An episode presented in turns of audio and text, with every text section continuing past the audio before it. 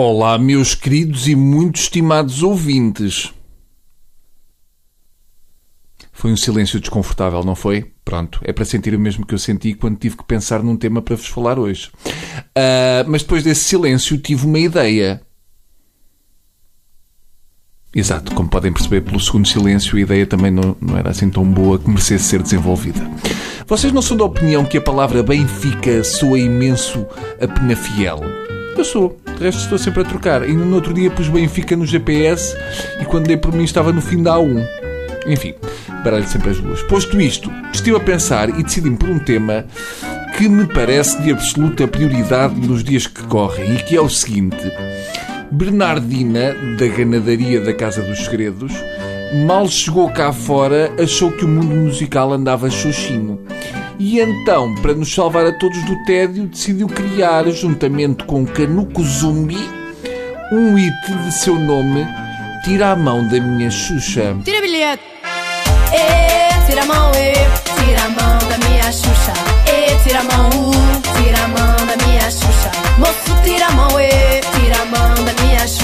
Exato, é isto. Da Bernardina não se esperava um título do género Os Demónios de Alcácer Quibir ou Uma Flor de Verde Pinho, mas tira a mão da minha Xuxa, surpreende-nos pela bardagiça pé juntos, esparralhada no próprio título. E Bruno, essa música versa sobre o quê? Vou então contar-vos um bocadinho do videoclipe. A Bernardina está num café e chega um empregado que, depois de lhe servir o que ela pediu, olha e pensa: Ah, isto são mamas! e tenta apalpá-las. Pronto, é isto.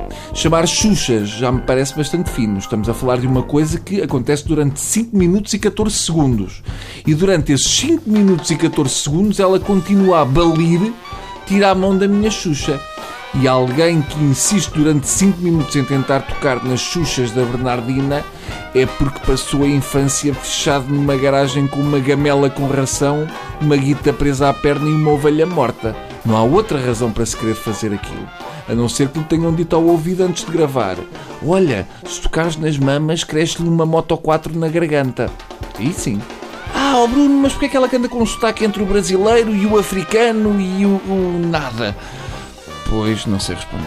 A não ser que ela se tenha espetado de carro no Martim a caminho das gravações. Aquilo, pronto, ficou-lhe, não é?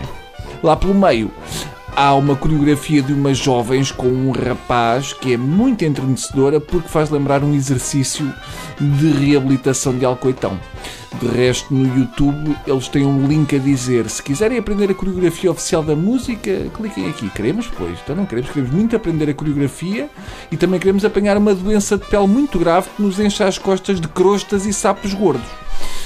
Ah, e no fim há um senhor no videoclipe que passa por ela e que, como fica distraído com o seu potente cabedal bízaro, vai contra um sinal de stop. É bem esgalhado. E no fim, uma criança pede um autógrafo à Bernardina. E porquê? Uh, pois não sei, mas desconfio que seja para ir fazer queixa a si casal. Enfim, é muito isto, tá? Adeus, bom fim de semana. Que sinais marcaram o andamento do dia? Porque é que Barroselas está no mapa?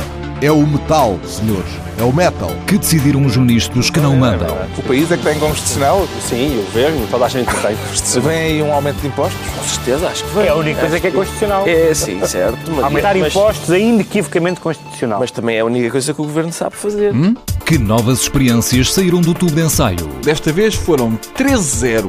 Até o busto da República votou contra. Foi um gangbang do Tribunal Constitucional no governo. Os programas da TSF estão disponíveis em podcast logo após a transmissão. Hum? Para escutar o que quer, quando e quantas vezes quiser. Está aqui uma boa notícia. Subscrição gratuita em tsf.pt/podcast. Tudo o que se passa, passa na TSF.